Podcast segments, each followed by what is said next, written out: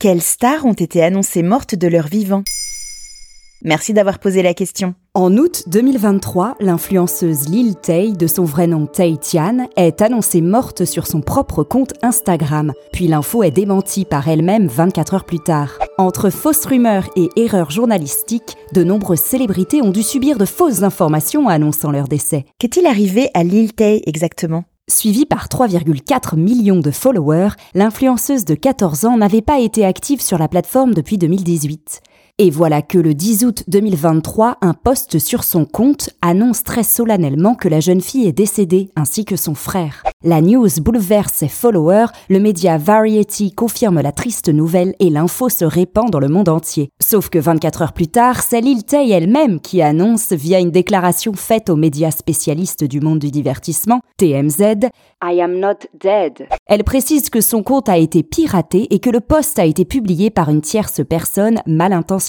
Le post a été retiré dans la foulée grâce au soutien de Meta, mais l'enfant influenceuse a dû gérer, auprès de ses proches et de sa communauté, cette annonce traumatisante. Le mystère reste entier sur les intentions des malfaiteurs. Des célébrités françaises ont-elles vécu la même chose? Oui, des célébrités de tous les secteurs ont été touchées. Le présentateur télé Pascal Sevran a été annoncé mort par la radio Europe 1 le 21 avril 2008. Bien que gravement malade à l'époque, l'information s'est révélée fausse et 30 minutes après l'annonce, les journalistes de la radio se sont excusés, expliquant que la news n'avait pas été vérifiée. Côté cinéma, en février 2011, l'acteur Omar Sy est annoncé mort sur les réseaux sociaux à la suite d'une fusillade au cœur de Los Angeles. Stupeur et froid parmi ses fans, la page Wikipédia de l'acteur est même aussitôt mise à jour. Mais l'acteur dément la nouvelle avec humour sur Twitter en postant le jour où la connerie est tombée du ciel, rares sont ceux qui avaient un parapluie. Le sportif Johan Gourcuff a été annoncé mort en direct à BFM TV en 2016. La raison